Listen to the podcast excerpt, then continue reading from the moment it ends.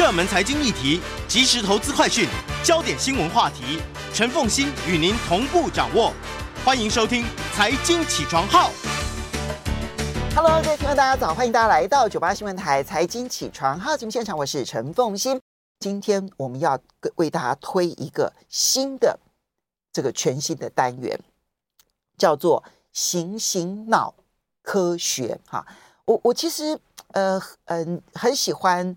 很喜欢一些就是可以让我增长，就我讲这自私，我纯粹就是自私。就我觉得呢，我想要学，然后我就利用我的平台，然后去找专家学者，要非常，所以我就特别的感谢这些老师们呢、啊，愿意来帮我来上课，因为能够提问题的人主要是我哈。当然，如果说有朋友在有问题的话，也可以在我们的 YouTube 上面的聊天室里头呢提出问题，我会想尽办法来。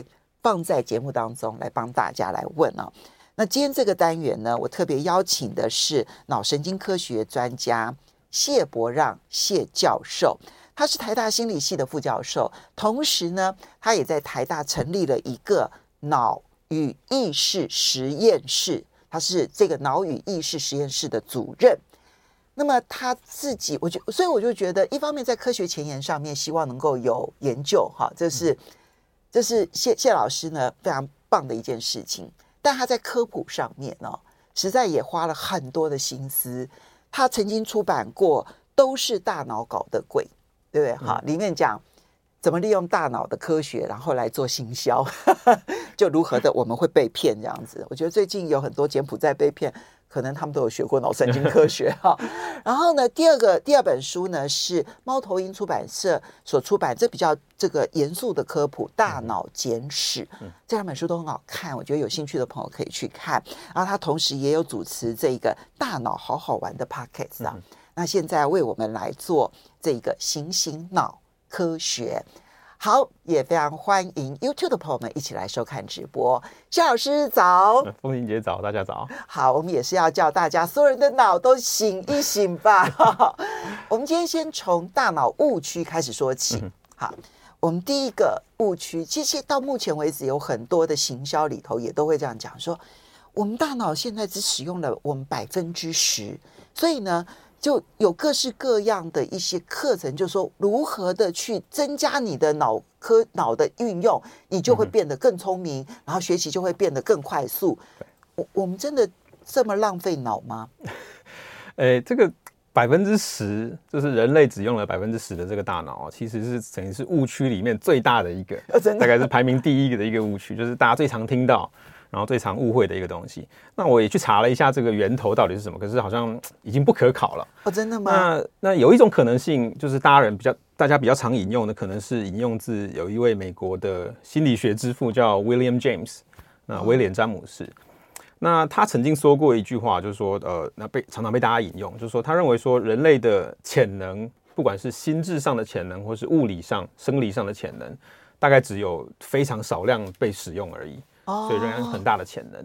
那这句话呢，可能因为常常被大家引用，可所以后来可能就导致大家认为说，哎，说不定我们的大脑只用了非常小的一部分。可是潜能真的不等于脑神经。对，没错没错。所以大家有时候就误以为这个潜能就是等同于大脑，那其实这是不太一样的。所以潜能只有用很少的一部分，这个可能是对的。是。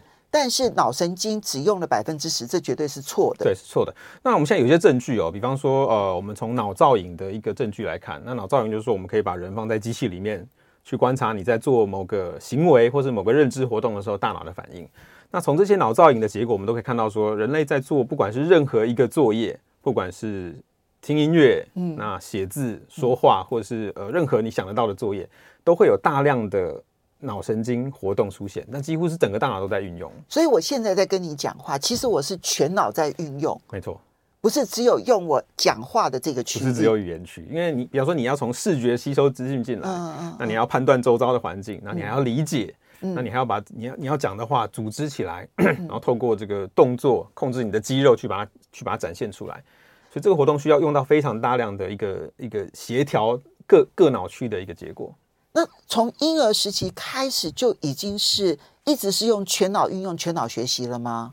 呃，婴儿一开始可能比较比较单纯或者比较复杂一点，因为一开始的时候你必须要有经验，嗯，来告诉你如何使用你的肢体，嗯，然后如何发声，嗯，那可是理论上来说应该是。因为你在学习的过程，你必须不断的探索，不断的摸索。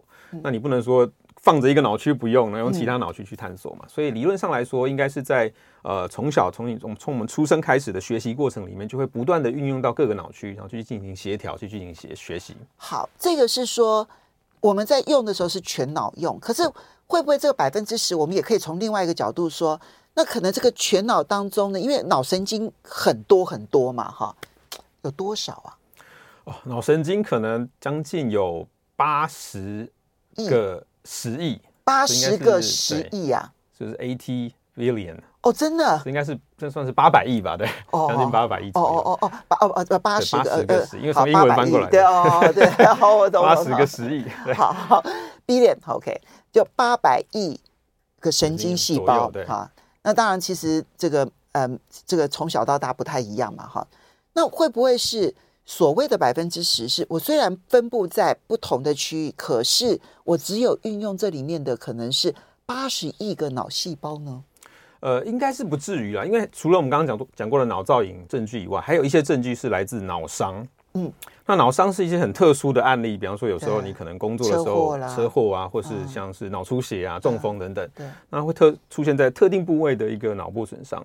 那我们现在的观察就是说，不管你在哪一个部分的呃出现损伤，一定会观察得到一些行为上或是认知上的一些后果。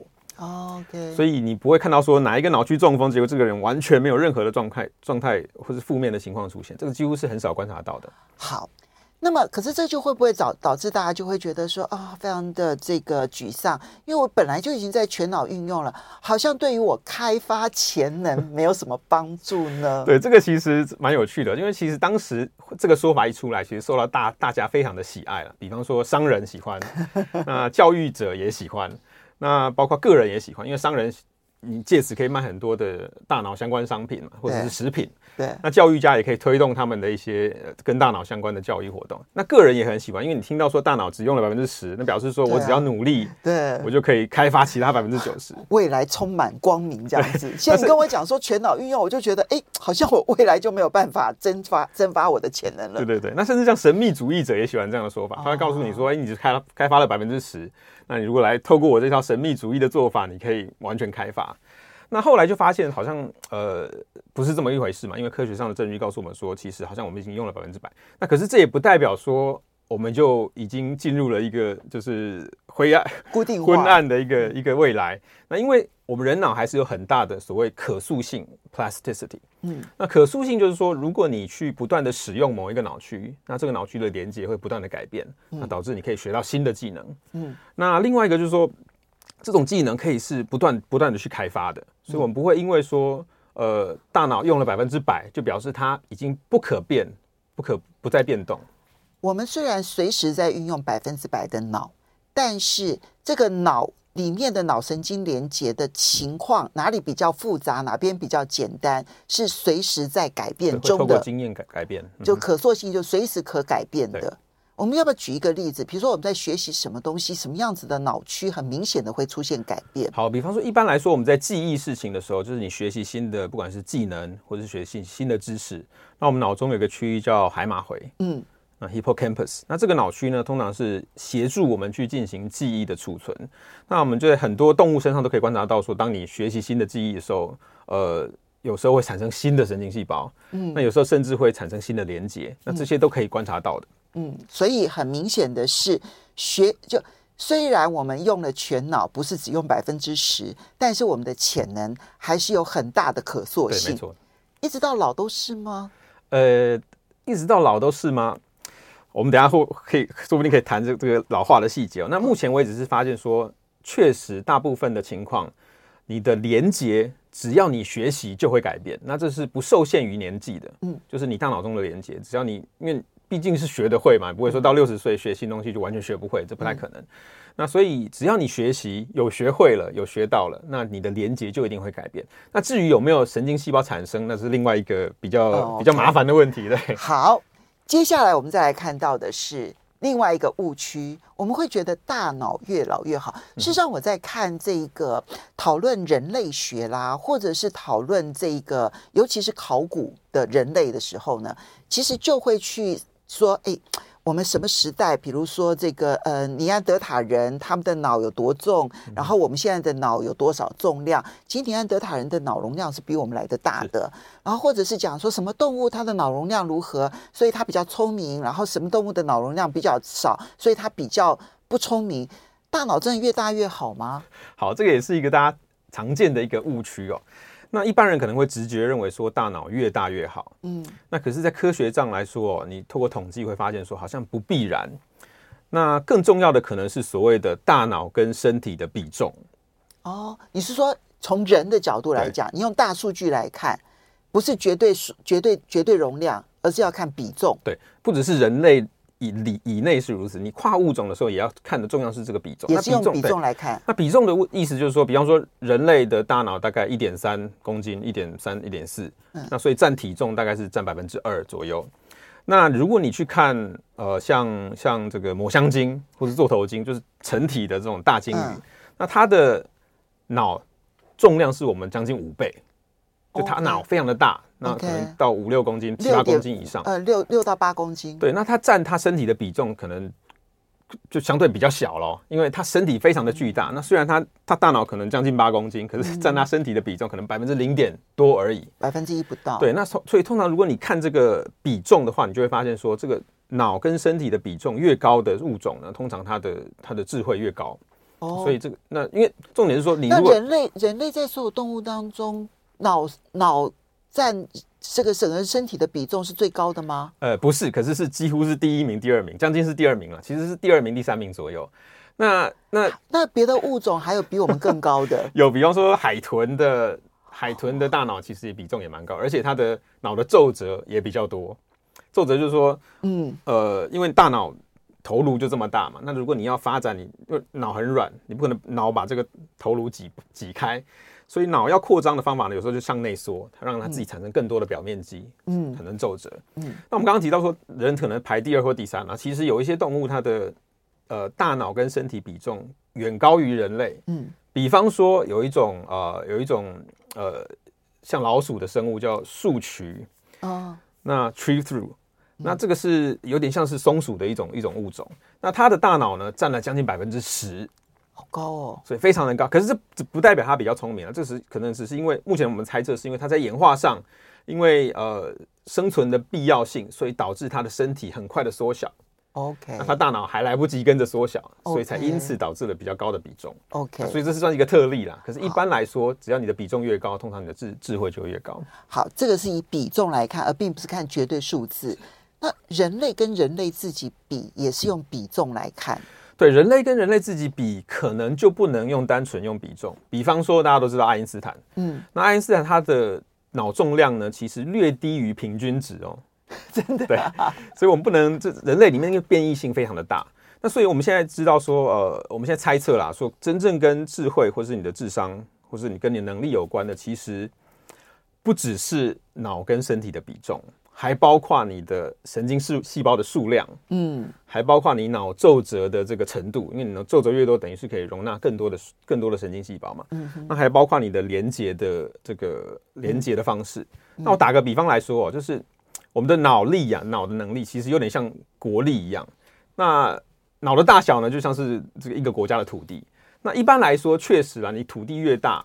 那表示你国力可能会越强，那可是不必然哦。因为比方说，如果你的土地全部都在西伯利亚，而且只有西伯利亚没有什么特殊的物产的话，嗯，那你等于是没有没有没有运用的方法嘛。所以越大不一定越好。那那重点是，比方说还有其其他几个因素，包括像比方说人口，嗯，那你如果人口没有达到一个关键的数量的时候，你有再大的土地也没用。那大脑也是，你大脑虽然很大，可是如果里面里面的神经细胞没有达到一个足够的数量的话，那你一样无法发展出它的潜力，所以你看，神经细胞皱褶还有连接，其实这里面神经细胞可能是固定的，然后皱褶也许是天生的，但是连接是后天的，没错。所以连接等于是后天潜能发展，其实最重要，这就是为什么要学习的地方。对，一个国家也是一样，一个国家的国力强或者是不强，除了有基本的自然条件之外，其实包括了教育，然后竞争力，现在看起来就非常的重要。所以那个连接就等于是竞争力。没错。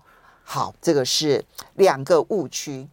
接下来呢，我们要谈一个呢，是最大的误区。我觉得这个误区呢，到现在为止呢，所有的广告都还在不断的宣传当中，嗯、就是呢，左脑是理性的，右脑是感性的。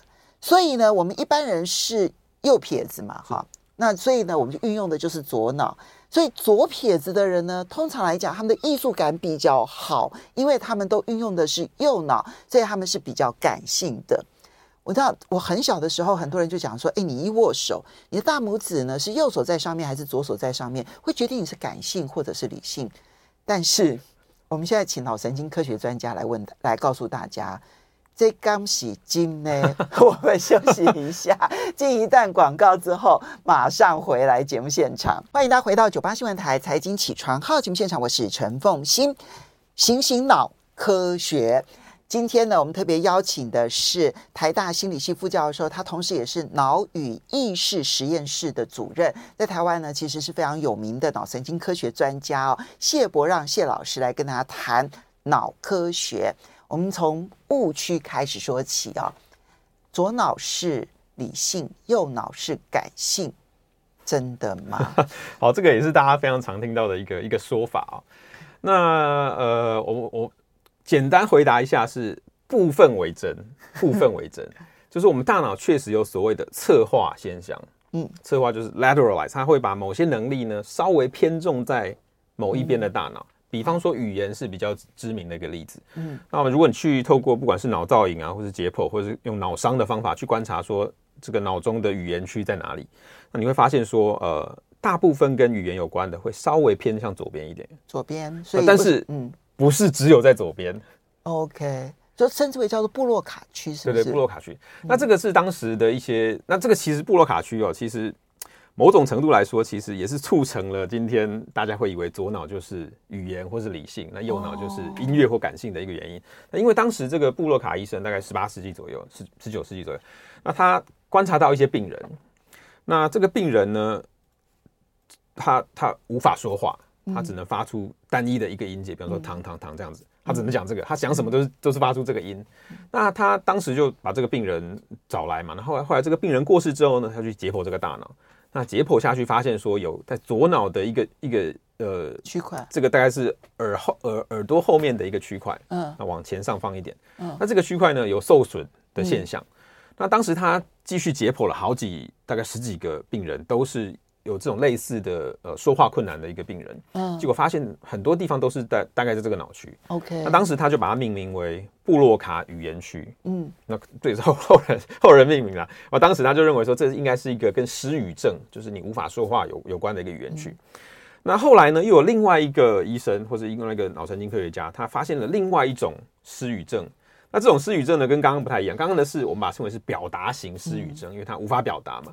那这个另外一个呃一个一个呃科学家叫维内基或者 Wernicke，嗯，那发现了另外一种形式的失语症，就是这种人呢，他呃他可以讲话，讲话非常流利，但是呢他听不懂别人在讲什么。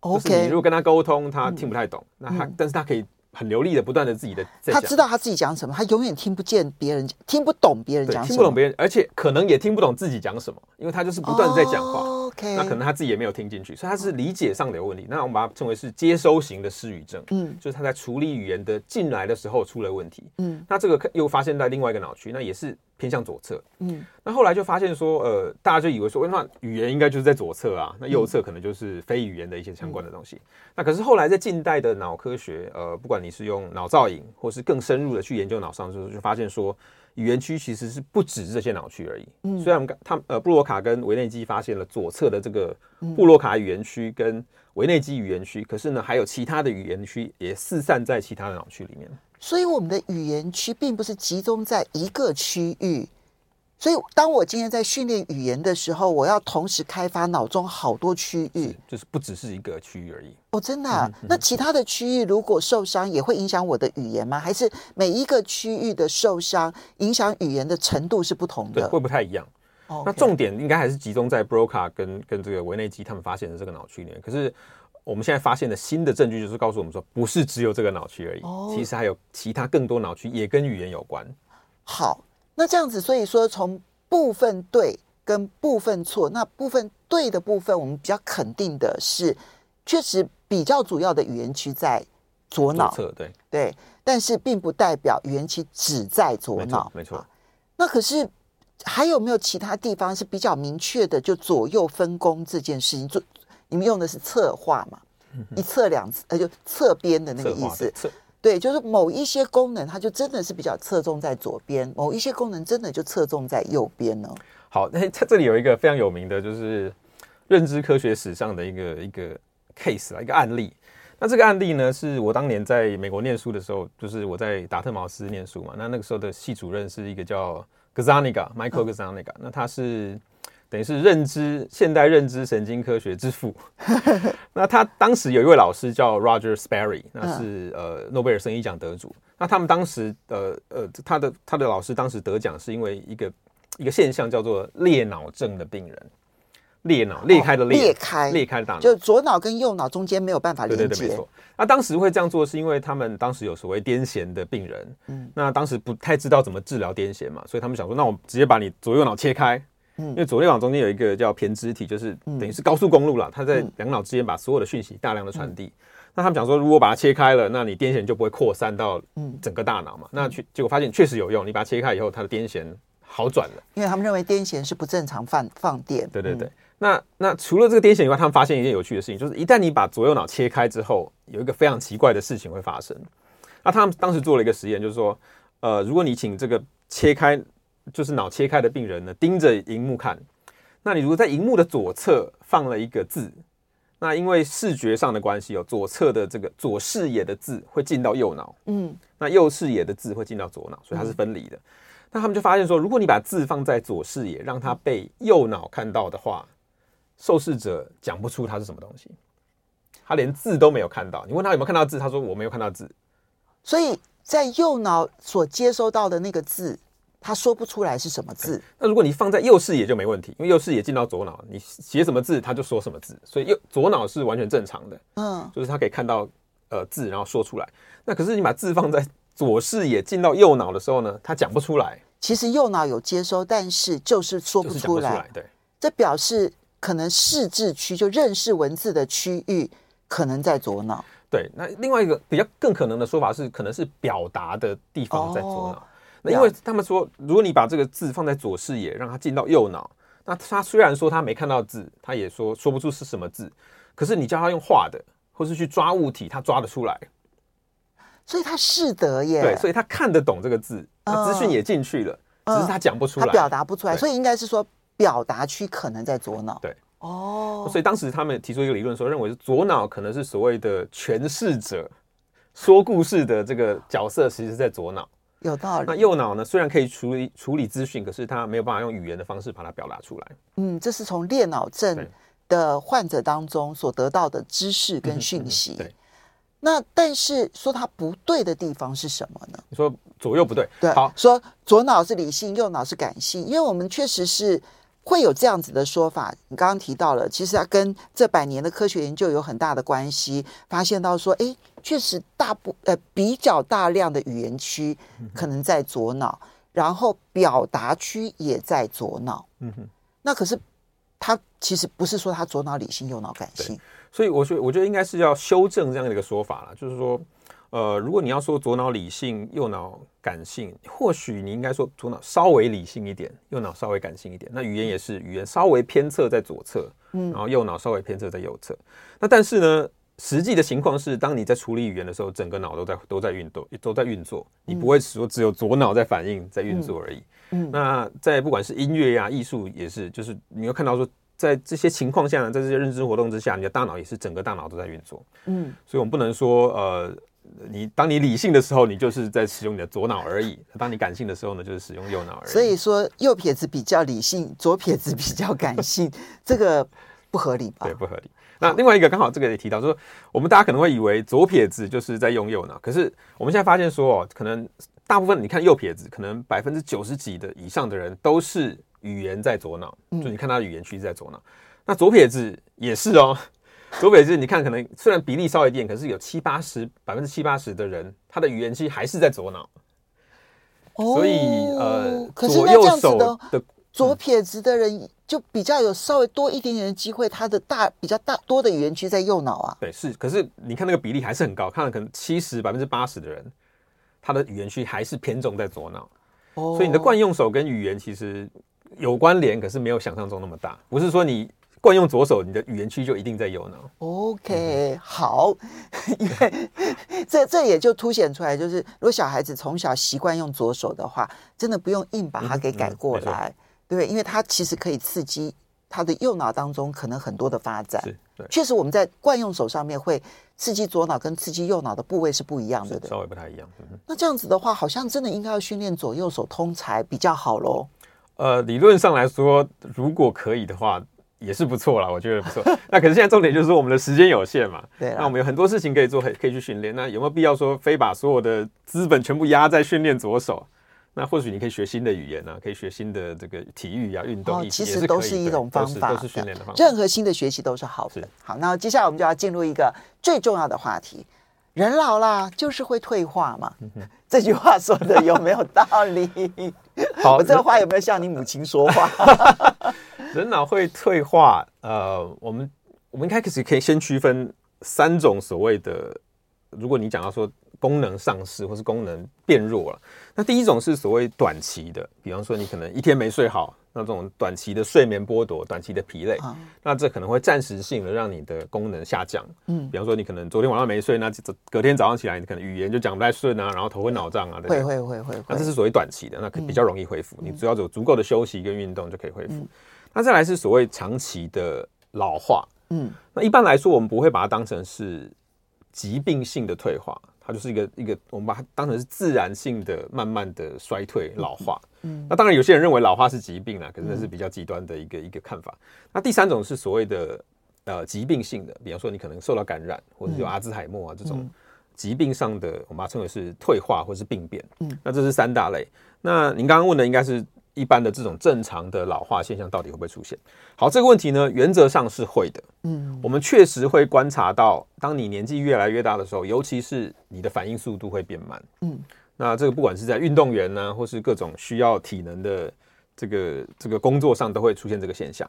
好，那但是有个重点就是说，体能退化我们知道，你反应速度变慢一点我们知道，那但是这是不是代表认知能力的退化？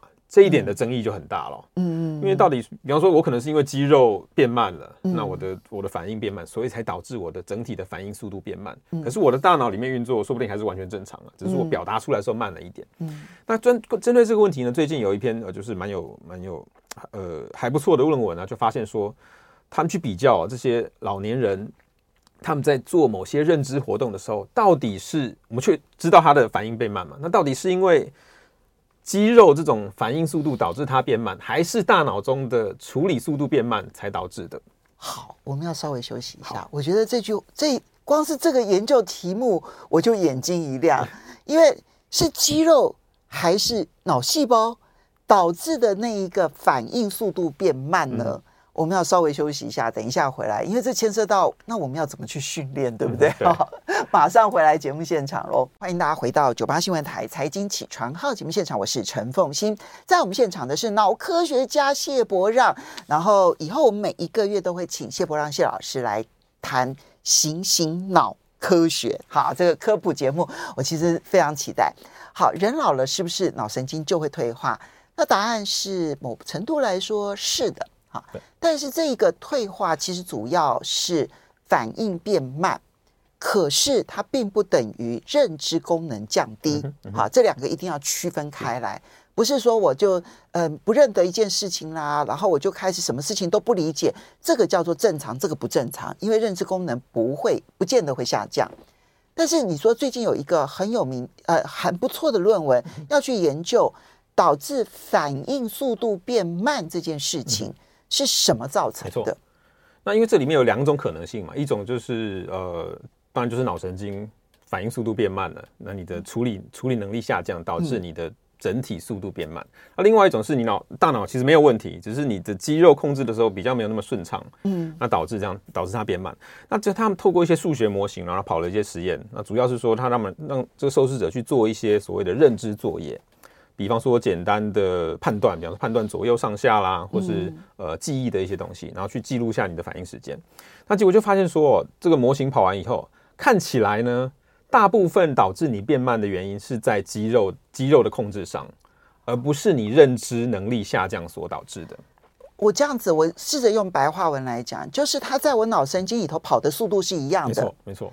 只是这个要控制到我的手，控制到我的嘴，控制到我的眼睛，控制到我的可能脚的反应，这个这个这个肌肉变慢了，嗯、或者它这条连接慢，这条连接变慢，所以它在我脑脑子里头跑的速度是一样的，没错没错。所以如果我训练我的肌肉反应速度变快的话。有可能我的反应能力还是可以变快。如果你的肌肉，比方说这个肌肉训练啊，身体状况都保持的很好的话，那你就不会看到这么明显的反应时间的衰退。那真正的衰退呢，可能至少要到六十岁以后，你才会观察到认知能力确实有明显的下降。OK，所以那这个比 以前早的非常的，比以前早的非常多了。六六十岁还是很伤人，可是至少比我们以前想象说可能四五十岁。因为早期的认为是说你，我们因为身体机能很快就下降了，可能在三四十岁，你的肌肉身体状况就已经开始走下坡了。那以前认为说，那可能全身都是这样子。那可是现在的新发现就发现说，大脑其实没有想象中的退化的那么快。不过这个新发现会让我觉得肌肉训练好像比往常更觉得需要了，因为我们以为肌肉训练这件事情只是让我们跑得快、跳得高。看起来不只是，甚至于连我们的反应速度都可能会受到很大的影响。对，没错，没错。那像上次我们就我记得我们第一次来的时候有提到说运动的好处嘛。那其实对，那时候是讲那个快乐处方。对，那当时的一个他的那个观点哦，那本书的观点就是说，运动因为当时在演化上来说，你知道运动一出现的时候，大量剧烈运动出现的时候，通常都是生生存这个危机存亡的时刻啦。所以大脑已经知道说，当你剧烈运动的时候，你最好把你的各种认知能力都拉起来，不管是、哦、呃记忆，嗯，因为你不要记得说哪里有哪里有猎食者嘛，对，那你可能你的注意力也要起来，因为你在运动的时候就是生死存亡，所以你至少最好能够注意各各种东西。那所以这种在运动当下的认知能力提升是已经确定的事情。OK，那那如果你长期的透过不断的这个运动来让让你不断的拉拉提升你的不管是身体跟认知活动的时候，就可以确保你的。认知能力或者身体的能力不会下降的那么快，不会退化的那么快，所以就不要再讲说什么这个大脑简单四肢发达，你的四肢发达会让你的大脑更好，对，对对这这是有证据已经显现出来的。嗯、好，所以人老了，大脑会退化吗？好了，这个是这个一部分的 yes，可是不要拿这个来作为借口。嗯因为其实你只是反应速度变慢了，所以呢，只要你强化你的肌肉反应速度的话，其实你的大脑里头的运转速度是没有太大的改变的。那六十岁之后会一下子下降的幅度很大吗？呃，一般来说，应该它就是一个一个一个有一个曲线会慢慢下降啊。嗯，那能做的就是透过基本上就是呃适当的睡眠，就一般人能做的啦，跟运动。哦所以这个脑神经的这个伤害，说不定也跟长期的睡眠不足也有很大的关系。恐怕在脑神经科学界还没有办法去厘清这个之间的关联性。因为现代人长期睡眠不足啊，因为每天都真的要睡八个小时，可是现代人都会跟自己讲说，睡五个小时就够，五个小时真的不够，不太够，六个小时都会有伤害。其实，在美国的这个军方所做的研究，七个小时，即便你睡七个小时，都是有伤害的。对，因为现在知道说睡眠其实对你的身体的修复有帮助以外，它其实呃，我们的大脑在睡眠的时候，你的脑间脑细胞的这个间隙会变大，帮助你把里面的一些代谢物质排排出来。嗯，所以如果你长期睡眠不足，或是睡眠剥夺。就你长期熬夜的话，就是无法进行你身体的一个清理、垃圾排除。对对对，这就做不 到。排不掉废物，脑子里头装了废物，这件事情就是 睡不好所造成的影响哈。好，接下来这个话题呢也很重要，到底脑细胞可不可以再生呢？好，这个也是非常好的问题。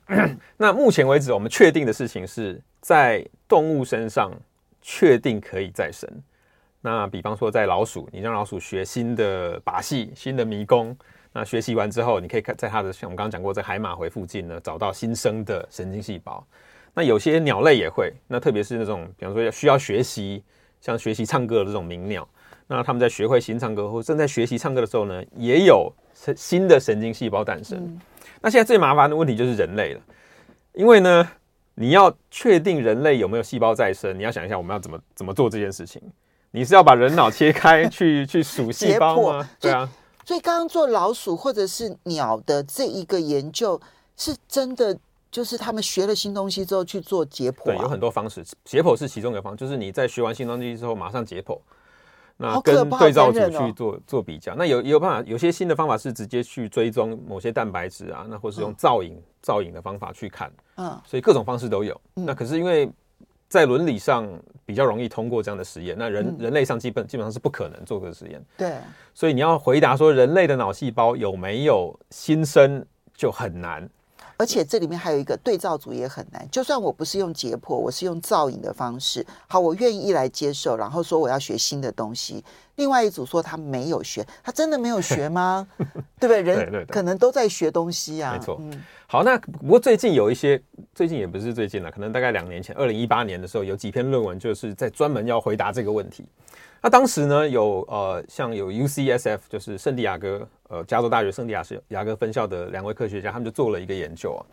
那当时他们就是要回答这个问题，那他们的做法呢是去找蛋白质啊，因为他们在动物身上已经发现说，如果有新细胞形形成的时候呢，通常可以观察到某些蛋白质会出现。嗯所以他们就拿这个蛋白质来当做一个指标来看，说，哎，我在人类身上能不能找到这些新的蛋白质在脑细胞里面？那他们做法呢？我们刚讲过，不能找个正常正正常健康受试者来直接开开这个打开头颅嘛。所以他们的做法呢是找呃刚死亡的受试者，他们可能事先已经签了一些同意书，说我愿意捐献我的大脑。嗯。那这些这些受试者刚死亡之后，他们就马上可能一两天内就进行解剖，然后去观察说他们的这个大脑中。各个脑区里面有没有管有没有哪个脑细胞含有这些蛋白质？有的话，可能就是新的这个神神经细胞嘛。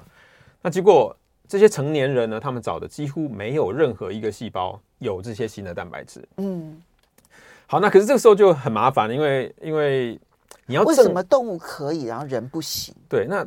这时候反对方的人就是质疑他们的人就跳出来说：“哎，你这个方法到底有没有有没有问题啊？”嗯，第一个是你两天后才解剖，那说不定两天后这个大脑都已经腐败了。呃，而且新的细胞它没有学新的东西，好像就没有存在的价值。对对对，那就是呃，他们基本上就质疑这个方法，说你的方法到底对不对？那你有没有找的仔？你找的到底够不够仔细？那你是不是要换个蛋白质，或者换个观察方法去找？那结果他们就试了各种方法，那结果。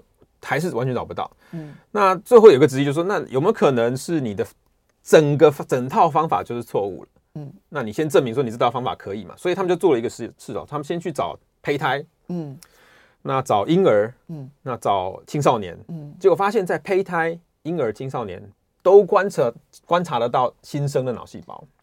哦，而且比例算高的哦，所以胚胎里面你可以看到新生脑细胞非常的多，嗯，那婴儿也蛮多的，那青少年少一点，那可是，一路到成年之后呢，就没有再观察到新的脑细胞，所以人类可以新生脑细胞，可是大部分是处于在新生的这个阶段，那到青少年还有一些，可是到成年以后呢，基本上就看不太到呃脑细胞。那不过现在这个还是在争议中啊，因为反对方还是说有没有可能。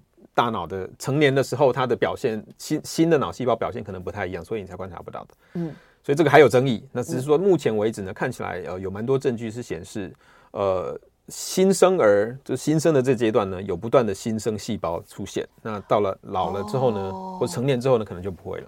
好，所以这是一个比较嗯比较嗯，其实是要花很长时间的一个实验。嗯这个这呃这个研究，那这个研究里头，成年人比较少，是几乎没有，嗯、但是至少青少年是有的。